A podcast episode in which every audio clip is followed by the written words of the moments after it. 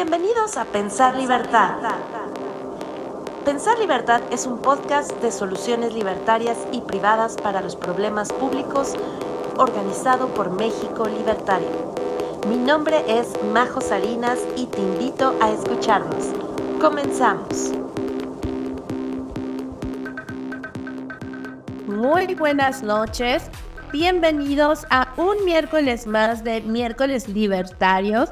Para mí es un gusto estar de nuevo con ustedes. Mi nombre es Majo Salinas y estaré conduciendo, moderando este Twitter Space en donde como cada noche les traemos invitados de lujo, pero en particular hoy es uno de mis invitados favoritos yo, él lo sabe porque la verdad lo admiro muchísimo, sobre todo por el conocimiento que tiene y la facilidad en que puede explicar a nivel histórico datos importantes referentes al tema del socialismo y la izquierda a nivel internacional, que yo creo que en más lugares deberían de saber antes de seguir defendiendo eh, este tipo de regímenes, ¿no? Pero bueno, ahorita ya, ya les voy a platicar de quién se trata. Muchos ya lo conocen porque evidentemente eh, pues se ha abierto bastante camino. Pero antes de presentarles a nuestro invitado, les quiero recordar eh, que sigan las cuentas de México Libertario en lo que es sus podcasts. Por ejemplo, este Space se está grabando y posteriormente será publicado en nuestro podcast llamado Pensar Libertad y ahí se han subido todos los demás eh, podcasts y todas las demás entrevistas eh, con invitados que hemos tenido. Entonces, para que se den un chance de checarlo, la verdad que vale mucho la pena los episodios que hemos estado subiendo. Y también, porfa, chequen la página de mexicolibertario.org, diagonal Think Freedom, si quieren datos, evidencia em, y sobre todo que sean eh, documentos eh, fundamentados por economistas, historiadores, gente preparada. Eh, ahí pueden encontrar bastante información en, esta página de México Libertario. Encontrarán los papers y, este, y artículos escritos eh, principalmente por muchos de nuestros invitados. Entonces, bueno, ya platicándoles ahora sí de, de lo de México Libertario, déjenles cuento. Tenemos esta noche al gran Sergio Negrete Cárdenas. Él es experto en economía, política, historia, escribe en el financiero, en la arena pública y hace podcast. Eh, lo pueden buscar del eh, podcast de Econocaca. Él es liberal, así dice que sin peros. y bueno, a mí me encanta que lo tengamos esta noche. Sergio, bienvenido, muy buenas noches, ¿cómo estás? Muy, muy buenas noches, Majo. Pues imagínate, encantadísimo de estar contigo. Ya sabes este, que es un gusto.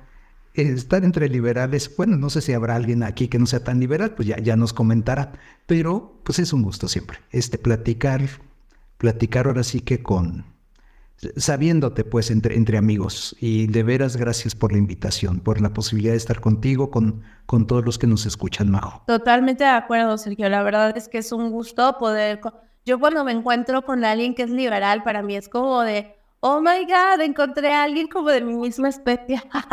Digo, no porque seamos diferentes o, o nos alejemos de los demás seres humanos, pero de alguna forma sí te hace como que tu pensamiento, tu mente la abre a unas posibilidades en las que ya no tienes que obligar a estar como o a, o a seguir como ciertas reglas o tal, sino simplemente respetar la libertad, la propiedad privada y, y la vida del, del otro, ¿no?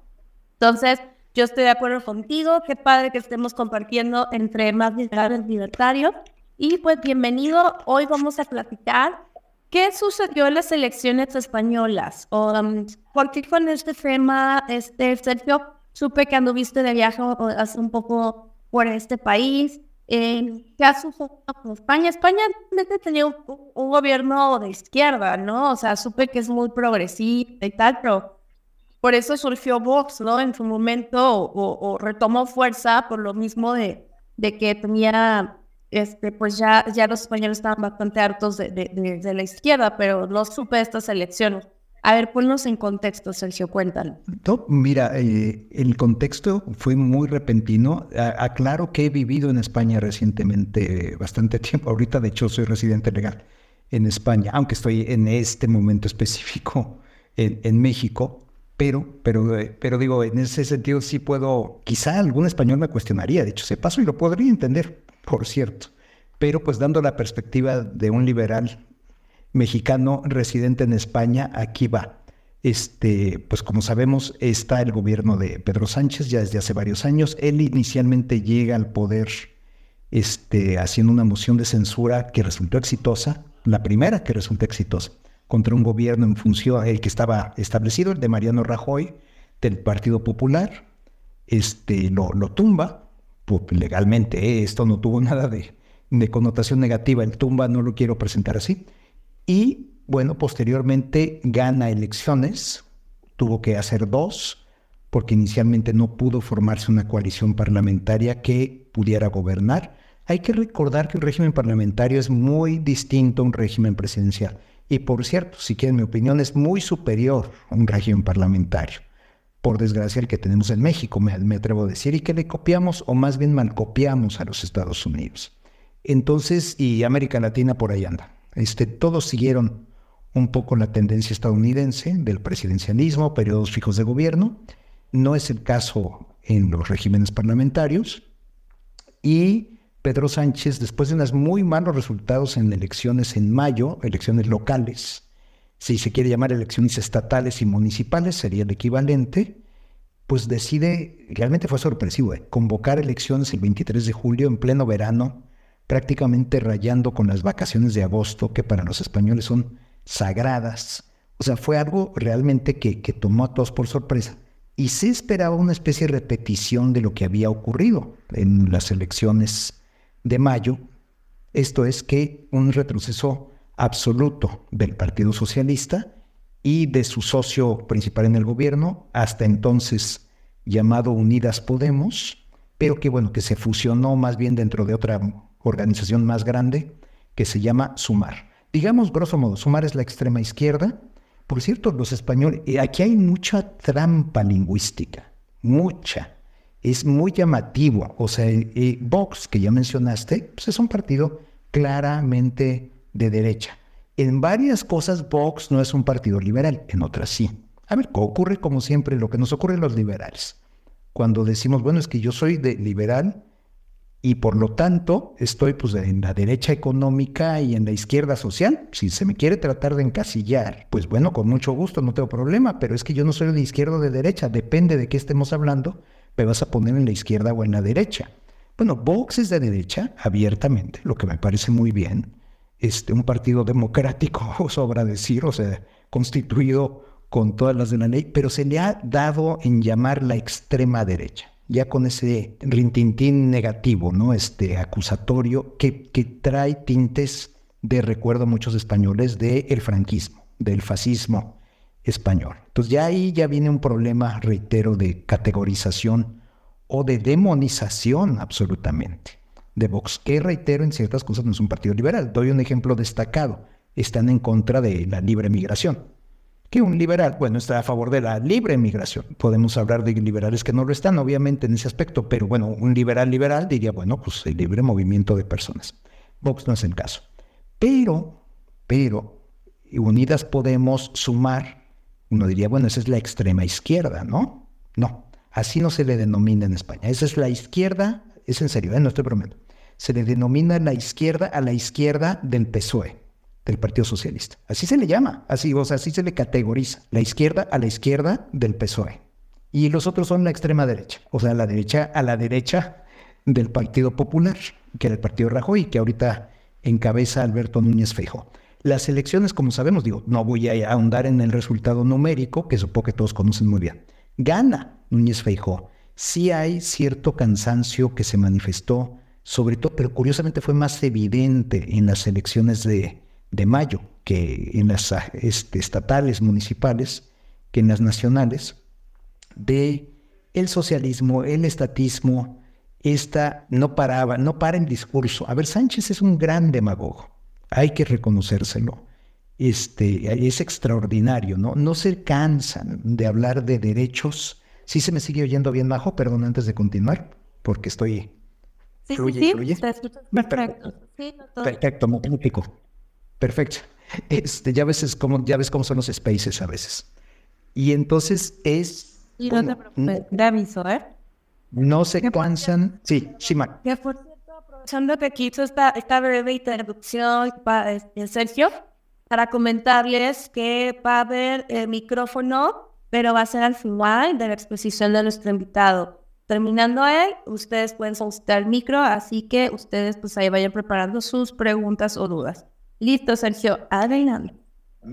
Ah, Bajo. No, y trataré de ser relativamente breve, porque creo que ahorita lo que, lo que sería muy bonito es la, el intercambio de ideas, no la monopolización de, de, de, pues en este caso de mis palabras, ¿no?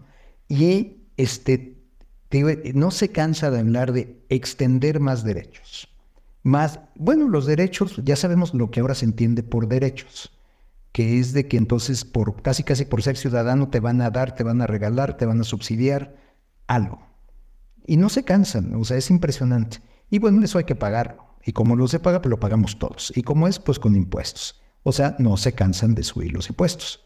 Este, de, de, hay muchos impuestos regionales o autonómicos más bien y tiene un coraje impresionante contra Isabel Díaz Ayuso, que, encabeza Madrid, porque ha hecho de Madrid una ciudad extraordinariamente dentro de, todas las restricciones que enfrenta en la cuestión nacional, que son muchas. Pero es ella sí, ella sí es una liberal extraordinaria, como lo puede ser también Cayetana Álvarez de Toledo, por ejemplo, que, que otra vez ha sido reelecta como diputada por el Partido Popular. O sea, hay genuinos, genuinos liberales, pues. Dentro del PP hay de todo. El problema es que la demonización de Vox fue a tal grado que el PP se sintió obligado, creo que fue un gravísimo error, error en el que no cayó Díaz Ayuso, pero Díaz Ayuso no es la líder del Partido Popular, es, una líder obviamente, pero no es la, que encabeza el partido, ese es Alberto Núñez Feijo, de distanciarse, eh, que no, no, no, no, eh, casi, casi no, nosotros no vamos a, hacer coalición o a negociar o a acordar o con la extrema derecha. Más bien, Núñez Feijó lo que trató fue de acercarse a, lo que diríamos el centro, ya pasada la elección, que qué bonito es criticar a toro pasado, eso hay que decirlo abiertamente, pues resultó una estrategia equivocada.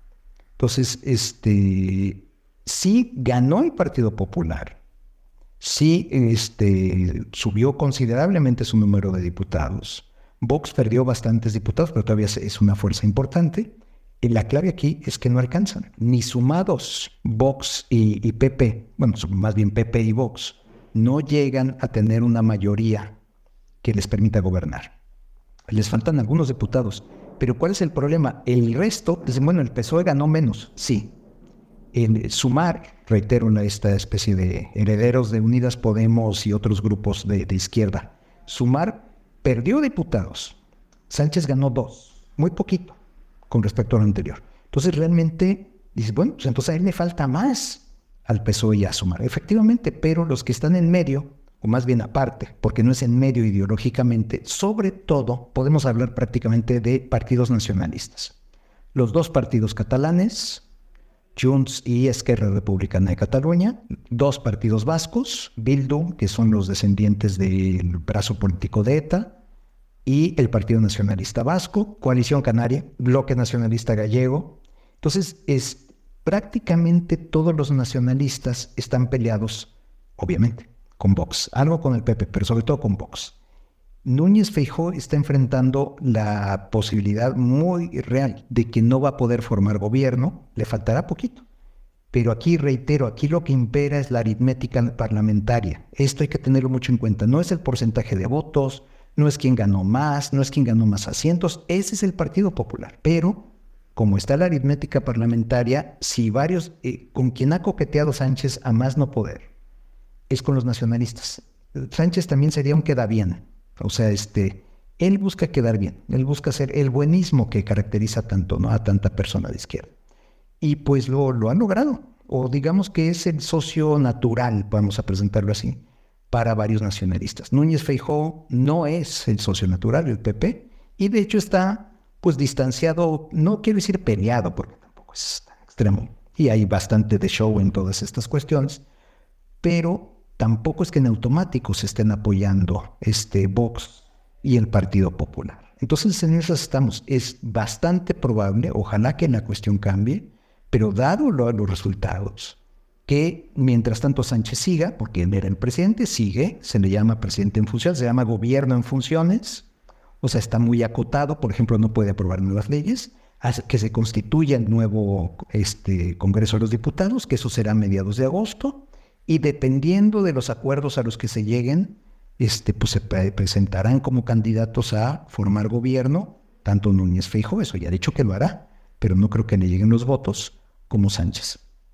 Yo supongo que Sánchez quizás sí lo logrará, espero que no, pero todo indica que, que tiene mayores posibilidades de lograrlo, aunque haya perdido bajo la óptica mexicana y de muchos países, ¿no? Que es, oye, pero es que quedó en segundo lugar. No, no es segundo lugar, es quien forja una coalición de partidos. Si no tienes una mayoría absoluta, este, entonces, bueno, pues, será, gobernará una coalición. Y si no lo logra ninguno, si hay fracaso en la investidura, como se le llama, a los dos meses se tiene que convocar a nuevas elecciones.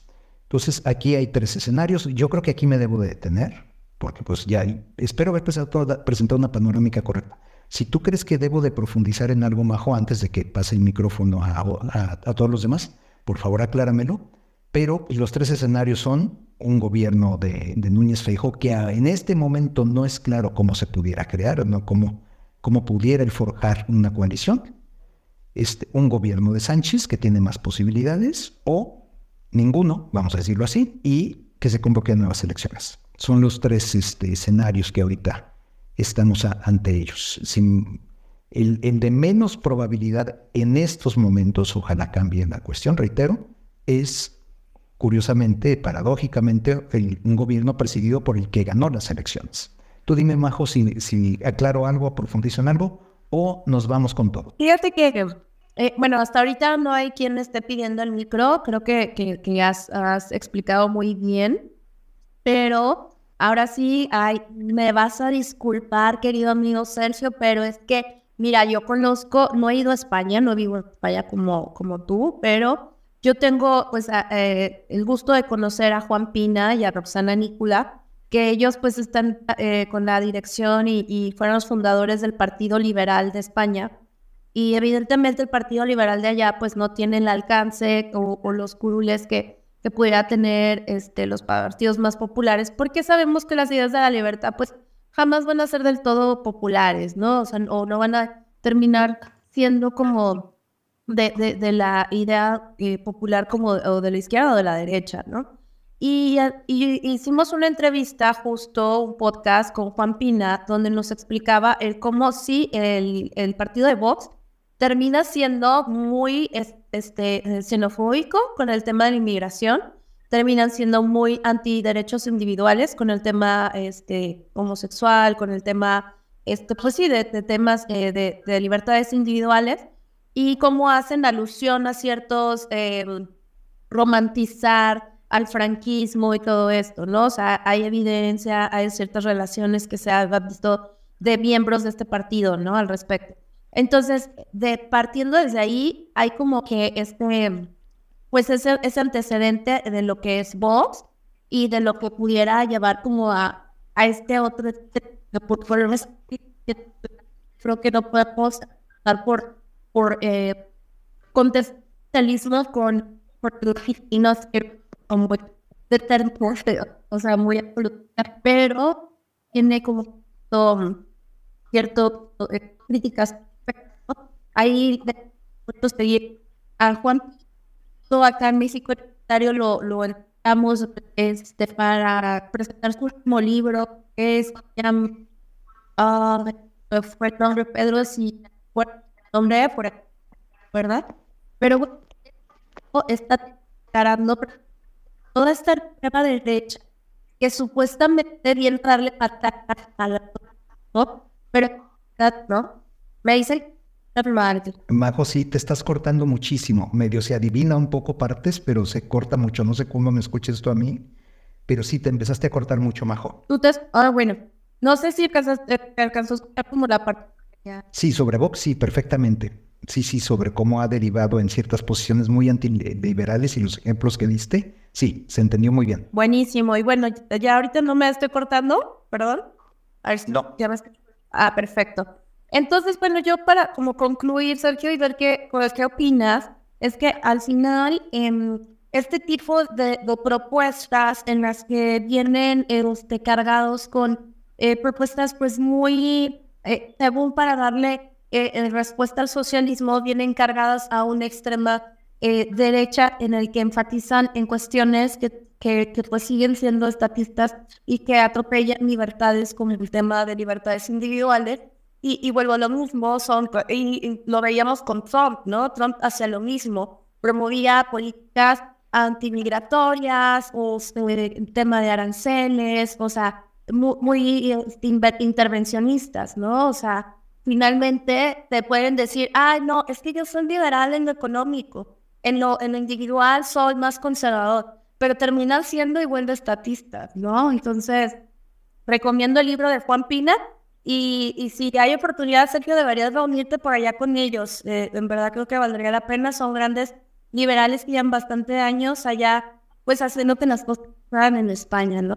Eh, eso era lo que quería compartir. Ahora sí, quien quiera completar algo, no sé, Sergio, si quieras comentar algo de lo que te compartí, o, o no sé, o salir con Pedro la Brevemente, muy breve porque no prefiero que, que otras gentes hablen, pero eh, lo que pasa con los liberales es que, por supuesto, y yo no, no creo yo tampoco ser un liberal puro, o sea, este, y entonces, bueno, cuando nos ponemos de puristas o de extremos o de, pues empiezan las diferencias.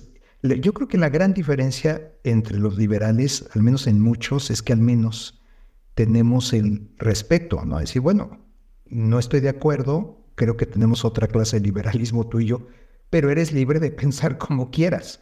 O sea, esa, esa ah, parte de creer en la libertad, al menos nos permite, creo yo, espero no estar siendo arrogante, este, pues al menos cierto respeto por los que piensan diferente, ¿no? Aparte de que actúan diferente o tienen inclinaciones sexuales diferentes a la mayoría, o, o sea, etcétera. Entonces creo que eso, creo que eso nos ayuda, lo que no quita, pues sí que haya diferentes este, tipos, ¿no? De, yo te digo algo en lo que no soy liberal, o sea, realmente no califico de liberal, porque ahí tengo yo un problema significativo viendo lo que pasa en México y es la libre posesión de armas. Pues francamente ahí no soy liberal y estoy seguro que varios de los aquí presentes pues sí dicen, oye, no, a ver, si eres liberal, pues, pues debes de creer o debes de apoyar, qué sé yo. Bueno, no es mi caso, lo reconozco, pero digo, quiero dar un ejemplo de, impureza, pues en mi caso. Entonces sí, sí es el problema con estos partidos políticos que muchas veces, deja tú que no son liberales, acaban siendo, o políticos, pues, muy antiliberales en su actuar. Pero ya, ya aquí me detengo porque sí quisiera yo más bien este, que, que hablaran más compañeros de, de, este space. Totalmente de acuerdo contigo, Sergio. O sea, pero mira, ¿sabes algo que podemos, acuérdate que los liberales podemos no coincidir en todo, pero en lo que sí coincidimos es que no somos estatistas. O sea, aunque eh, a lo mejor no estemos de acuerdo con, no sé, con la libertad individual de ciertas cosas, no vamos a pedir que el gobierno intervenga para prohibirte que puedas, eh, eh, no sé, ser eh, gay o que puedas ejercer tu derecho a, no sé, a la, eutanasia, cosas por el estilo, ¿sabes? O sea, es como cuestiones que a lo mejor no estamos familiarizados en México porque realmente tenemos problemas mucho más urgentes, como precisamente la seguridad eh, pero que en otros países sí lo hablan, ¿no? Entonces, pero entre liberales eso es lo padre, que podemos estar de acuerdo, eh, y, pero que no somos estatistas, ¿no? En fin, vamos a continuar. Eh, no sé, Pedro, ¿tienes algo que comentar o nos vamos con el cure? Claro que sí, mi querida Majo, muy buenas noches. Buenas noches, estimado Sergio, es siempre un placer estar contigo. Yo sé que no te digo doctor porque este, ya sé lo que vas a contestar, ¿verdad? Que eh, muy doctor, pero no lo quita lo bueno. Eh, pues eh, insisto, es un gusto que estés aquí con nosotros en México Libertario, un reconocimiento pues, por tu tiempo de estar este, con, con, nosotros. Yo quisiera preguntarte, en la medida de lo posible y, y con las, y, entendiendo la salvedad de las diferencias que pudieran existir, ¿podríamos identificar entre los partidos de España alguna similitud con los partidos en México? Esto es, por ejemplo, yo tengo entendido que el PP, el Partido Popular, es, eh, eh, según, corrígeme si no es el, el de la Rosa, eh, que está afiliado a la Internacional Socialista y, por ejemplo, el PRI también está afiliado a la Internacional Socialista. Pero, digo, en, en, la medida de, de, lo posible, ¿crees que habrá algún tipo de así de similitudes entre los partidos de España y los de México? Bueno, el de la Rosa es el Partido Socialista Obrero Español, el PSOE. Ah, ok, PSOE, perdón, gracias. Sí, sí, yo sé que, que comentaste PP, el Partido Popular, pero no. Este, pues mira, no, a ver, no está tan fácil, pero yo pondría pues, el Partido Popular más o menos, digo, empujándole, pero como el PAN, Ajá. este, o sea, es el partido de una persona, este, todo, todo mezclado y ¿Soy yo o, o escucho entrecortado a Sergio? Sí, yo también lo estoy escuchando entrecortado, pensé que era yo. Uy, uy, uy. Creo que por ahí te estamos perdiendo un poco. No sé si sea la conexión. Ahí ya, a ver si lo escuchamos. Cuando estás en España te escuchas mejor que cuando estás en México. no, no, no, es que no, es que hay mejor internet en España, evidentemente, claro. Yo sé que es irónico. ¿Qué tal se me escucha ahora? Ya, perfecto. Excelente. Ah, ah perfecto. Este, entonces, yo pondría muy el PP más o menos, más o menos como PAN, este, el PSOE PRD es más o menos lo, lo que diría. Este, es que genuinamente ahí sí son este, socialdemócratas, pues, los de izquierda. Son estatistas. O sea, creen mucho, mucho, te digo, y se les llena la boca, no es solo eso, se les digo, te digo, Pedro Sánchez hablando de la expansión de derechos, más derechos. Dice, no, bueno, dices, más, más dinero que tienes que sacar de, la parte productiva, ¿no? De la economía. Pero, pero este, sería mi, pues mi clasificación, Pedro, que, creo que es bastante, o sea, forzándola un poco, pues, pero ahí la tienes. Sí, gracias. Sí, yo sé que es, eh, te hago parir chayotes porque es bastante forzado, pero sí eh, es para que eh, los que, pues menos tenemos conocimiento de los partidos en España puedan tener un poquito de, este, Sí te escuchas, Sergio. Sí. Pero, creo que Sergio no te escucha a ti, Pedro. Sí, ¿tú, me escuchas, Sergio? Yo a ti sí, pero Pedro no lo escuché. Ah, ok. Sí, no, no te está escuchando Sergio, Pedro. Bueno, este, Sergio, vamos a continuar. Entonces, ahora vamos... Ahí disculpa, este, por la, por la interrupción, Pedro, pero parece que ya no te escuchábamos. Este, ahora vamos con el Jure, que por aquí está presente. Adelante, el Jure, bienvenido. Hola, buenas noches, Sergio, ¿cómo estás? Mira, ahorita que estabas comentando hace un momento acerca de los puestos las pequeñas comunidades o localidades en España, y que más o menos se maneja así casi en toda Europa.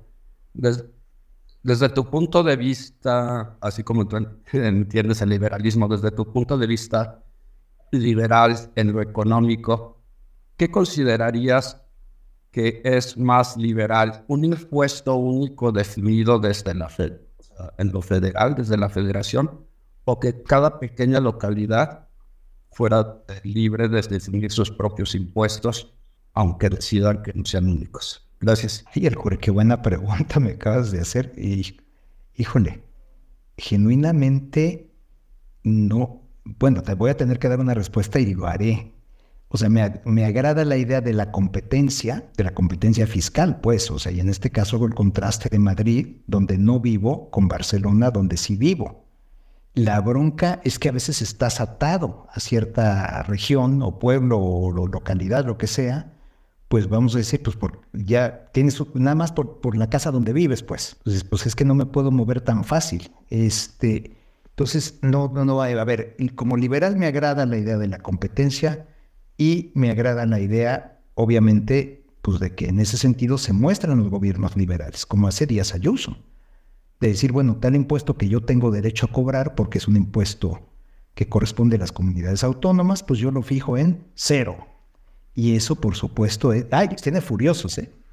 Entonces los socialistas, el, gobierno de Sánchez lo que está planteando entonces es que el impuesto sea federal, digámoslo así, o nacional, porque no, no, federal no es correcto, no existe allá, este, que bueno, que sea del ámbito nacional para obligar a la gente pues, de Madrid o de Valencia. O sea, sí, los gobiernos del PP lo que están haciendo es reducir impuestos, incluso en forma significativa, es bastante notable. Entonces, bueno, contestando tu pregunta, este, a pesar de, que obviamente hay pros y contras, yo me iría por la posibilidad de competencia fiscal entre las diferentes entidades pues, que, forman un país. Listo, muchas gracias y por eso que Furia quedó complacido con la respuesta. Ahí está haciendo emojis. ok, em, continuamos y bueno, antes de, de seguir avanzando, mencionar que bueno, por aquí ya no lo veo, pero ahorita estaba aquí el invitado para un evento que tendrá México Libertario el día de mañana sobre el programa Respuesta Rápida Libertaria. Eh, tendrán de invitado a Roberto Granda con, eh, con un tema similar al de hoy. ¿Qué sucedió en las elecciones españolas? Él es periodista y presidente del Club de los Viernes. Muchos han de conocer este, este podcast. Eh, es, va a ser este jueves a las 2 de la tarde, Ciudad de México por el Facebook de México Libertario o en el canal de YouTube de México Libertario. Entonces, eh, pues para que mañana también puedan seguir como este, sumándole a lo que hoy Sergio nos está compartiendo, pues bueno, eh, va a estar este, este Roberto Granda también eh, dándole un poquito más de carnita a este caldo que ya estamos preparando, ¿no? a ver, vamos con otra pregunta, Sergio. Por aquí está solicitando el micrófono, mi estimado José Calderón. Nada más que cargue su micrófono. Creo que ahí va. Ay, no se pudo. Ahí está. Ya, creo que ya puede. Hola, José. Bienvenido. Hola, mi querida Marco. Hola, Sergio.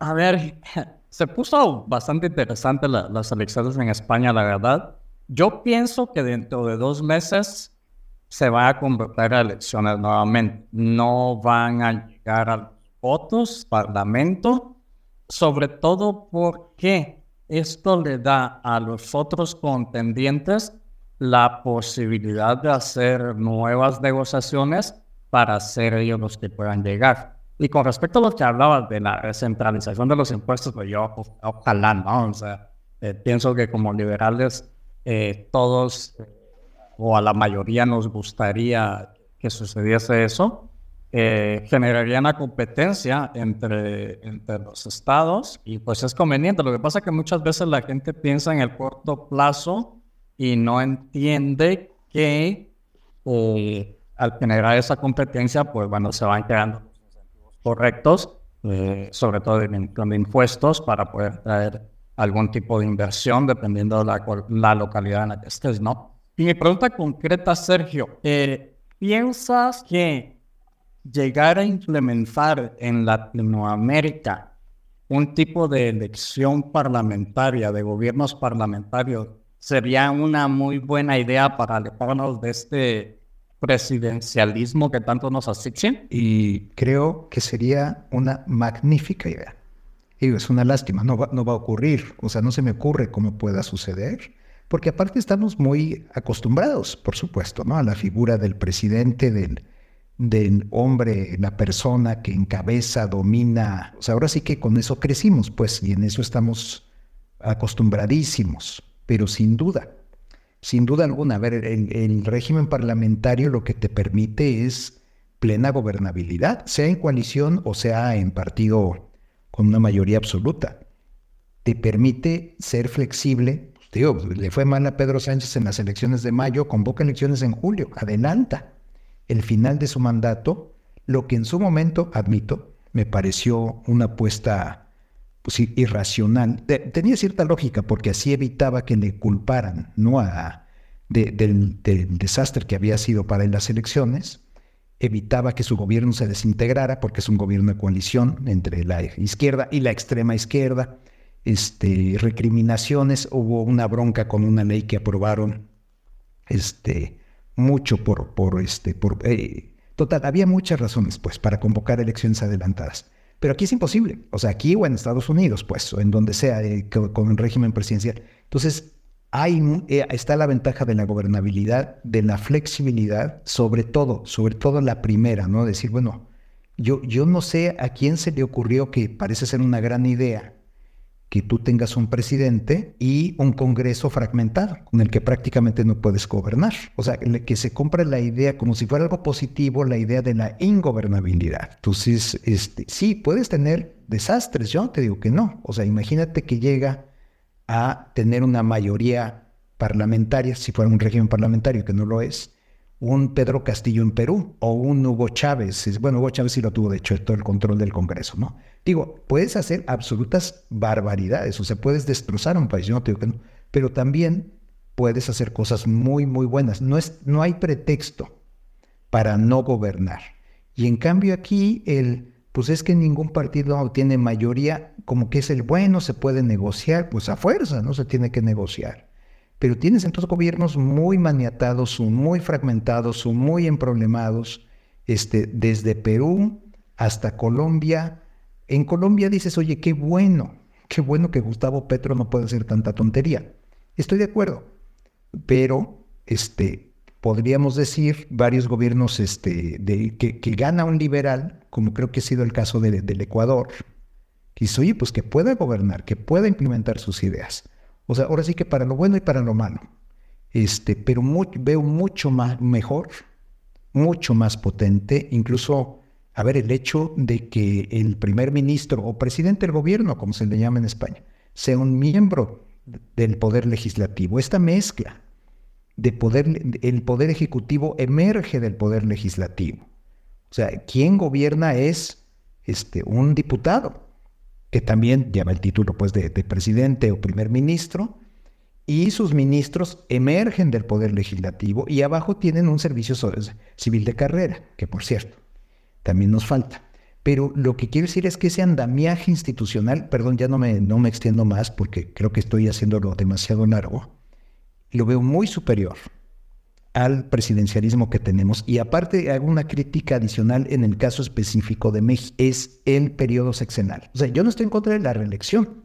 Hago la aclaración, que por cierto, en un régimen parlamentario es algo natural, prácticamente. Este, pero seis años continuos lo veo realmente como excesivo. son muy pocos los países que tienen periodos de gobierno tan largos. El, el que tenía uno todavía superior, que ya quitó era Francia, que tenía siete años, ahora ya son cinco. Este, entonces, realmente también me parece un problema adicional, pues. Y no porque ahorita estemos soportando a un demagogo mesiánico por seis años, en este caso, pues. Por bueno o por malo que sea, creo que es demasiado largo. En todo caso, pues que tengas reelección. En todo caso, pero yo creo que lo ideal es realmente cuatro, máximo cinco años.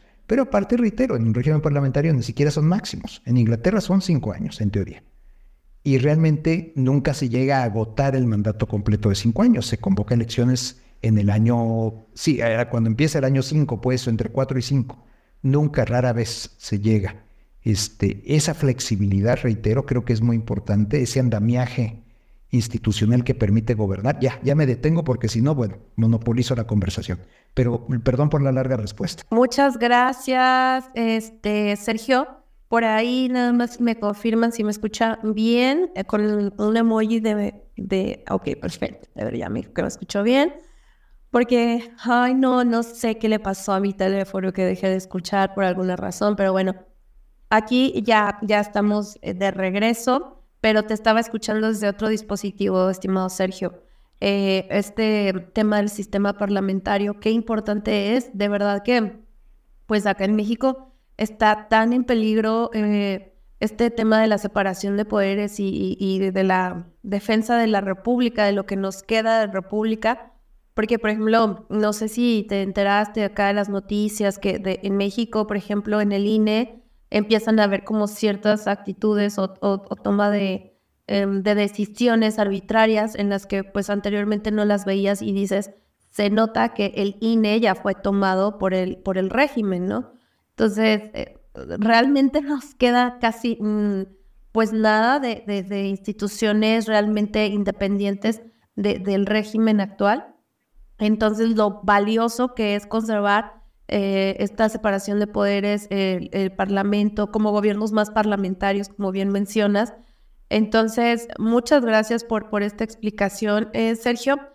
Ahorita ya no veo ninguna otra participación. Si alguien más tiene alguna pregunta, veo la de Pedro. Adelante, Pedro. Gracias, Bajo. ¿Me escuchas? ¿Me escuchan? ¿Te escuchas? Excelente. Este, pues mira, eh, Sergio, es de veras que eh, eh, ahora sí que no tiene precios como, como el comercial de American Express, no tiene precio este, la plática contigo. Eh, Yo no escucho nada, verdad, no sé si se me escuchan ahora a mí, pero no, si Pedro está hablando, no lo escucho. ¿Me escucha Sergio? Sergio, Sergio, ¿no? No, Majo, yo creo que... No, no escucho. Sergio, me está diciendo Sergio que escucha. algo está pasando con este, con este space que parece ser que Sergio no te escucha a ti y yo no escucho a Sergio. Entonces, este, tengo que estar con dos, dispositivos. En uno trae un poco de delay. Entonces, bueno, em, por, este, por este pequeño inconveniente, e igual, eh, si quieres mandarme la pregunta por escrito, Pedro, para yo leérsela a, a Sergio y él la pueda, la pueda contestar. E igualmente, si alguien más quiere participar, eh, pues bueno, aprovechen que tenemos a, un invitado de lujo como, como Sergio este, con nosotros. Eh, Sergio Negrete es un gran experto, como habrán escuchado, y como sabrán, pues eh, es, muy rico tener como la información de, de primera mano, ¿no? Entonces, si tienen alguna otra pregunta, pues adelante. ok, Ah, tenemos la participación de Jevi Merol. A ver, vamos a ver. Le damos la palabra a Pete. Recuerden que nada más hacen su pregunta, terminan la pregunta o su participación y se les quita el micro, ¿ok? Adelante, Pete. Bienvenido, buenas noches. Hola, Majo, buenas noches y buenas noches a todos los del Space y sobre todo al estimado amigo Sergio, que escucho siempre sus podcasts de Conocapca. Eh, la pregunta es directa. ¿Cuál podría ser la relación del Partido Popular con México, con el partido de Morena, que bueno, pues siguen, siguen el poder? ¿Cuál podría ser la relación entre España y México a través del nuevo partido que podría estar este, al frente del gobierno en, en España? Esa sería mi pregunta para mi estimado Sergio Majo. Muchas gracias. Y nada más para confirmar, Sergio, ¿sí escuchaste la pregunta? Perfectamente. Lo oí muy, muy bien. ¿Qué tal, este, ¿Tú me escuchas a mí, Majo? Yo sí te escucho muy bien, Sergio. Perfecto. Pues no sé si Majo me está escuchando a mí, pero bueno, como sí nos estamos escuchando, este, no, te, yo deja serte muy directo. A ver, eh, eh, la relación México-España, como muchas relaciones de países, trasciende, o sea, va más allá de partidos. O sea, muchos políticos saben perfectamente convivir con gente de ideología distinta este, no, no, no hay ninguna razón para pelearse, sobre todo países como México y España, tan hermanados en el siglo XX, ¿no? Este, a raíz de, pues ahora sí que de la República, en la Guerra Civil Española, todos los españoles que ahora que, vive, que viajaron a México, tantos mexicanos que descienden de esos españoles. No estoy hablando de, de cosas ya más ancestrales tipo este, Hernán Cortés y la Malinche, este, yo creo que en ese sentido hay una gran hermandad, algo muy especial entre México y España. Y lo que tienes no son ideologías ni son partidos, son personalidades. A la hora que te llega un demagogo, que yo no entiendo hasta el día de hoy por qué cree que el rey de España tiene que pedir perdón este, por la conquista y no sé qué cosas, y, y como no accedió, pues se enojó y, muestra su, molestia en más de una ocasión, este, o ataca a las inversiones extranjeras en general, pero a las españolas en particular, llámese Iberdrola. Entonces, realmente te digo, yo ahí, perdón, no es que esquive tu pregunta, es que quiero ir realmente como más allá de ella y decir, yo no veo una cuestión de partidos, yo creo que, digo, puedes tener diferencias ideológicas, pero estas generalmente no van a trascender a las relaciones internacionales. y en cambio puedes tener afinidad ideológica como se supone que podría pensarse que existiría entre un gobierno de Morena y un gobierno del Partido Socialista Obrero Español, y pues no, para nada. Tenemos pues esta clase de cuestiones. Los personalismos, pues, haciendo a un lado relaciones extraordinarias como las que han tenido México y España desde el restablecimiento de la democracia. En España, la democracia en México, por cierto, tardó más, pero bueno, ese es otro punto. Muchas gracias, Sergio. Eh, pues como escucharás, ah, te, estoy, te digo, te estoy escuchando en otro dispositivo que trae delay, mira, apenas vas terminando el otro dispositivo, entonces me tienen que avisar acá cuando terminas para poder coincidir en tiempo y que y que no se escuche como estos huecos, ¿no? Pero cuando me preguntas que si te escucho, luego hay, hay un, fallillo, pero lo estamos resolviendo. Está saliendo, está saliendo este space. Muchas gracias por tu, eh, por tu respuesta. E igualmente, pues bueno, la participación es importante. Tenemos una, una participación más, es de Diego Arenas. Hola, Diego. Mm, parece que no, se está pudiendo subir. Dice que hay un problema en poderlo agregar. Parece que él es de, España, pero pues no, no lo estamos pudiendo agregar, no sé por qué. Pero bueno, ya casi estamos llegando al, a la recta final de este space. Eh, eh, por acá, Sergio, nos mandaron una pregunta este, en privado y nos preguntaban eh, ¿Cómo derrotar a una izquierda populista en México considerando el parentesco del populismo español y mexicano? Esa es la pregunta que nos mandan, Sergio. Eh, mira, qué gran pregunta y creo que es una gran pregunta para cerrar. Salvo que algo surja de repente de Majo, pero sé que me estás oyendo con, con tardanza, pero este, pero mira, ahorita que es la recta final, como dices, creo que esto ayuda a cerrar muy, muy bien. A ver, los populismos no son fáciles de derrotar porque al principio, sobre todo cuando tienen cierto margen de maniobra económico, pues reparten dinero, este, quedan bien, ofrecen cosas, la gente se pone feliz. Entonces, realmente es complicado. Viene después el fracaso económico de los populismos. Eso es lo que hay, ese es el momento realmente de aprovechar y de ofrecer alternativas claras, pero hay que decir esto, ¿eh? hay que hacer alternativas atractivas a la población. O sea, si tú dices, este, yo quiero un mercado laboral más libre, no lo digas así, por, por duro que sea. Yo no digo que disfracemos, simplemente digo que presentemos el aspecto más positivo para consumo popular. Es decir, queremos la creación masiva de empleo gracias a la flexibilización laboral, por decir un ejemplo. Entonces, hay que tener listas siempre, y tenemos muchas propuestas buenas, sólidas.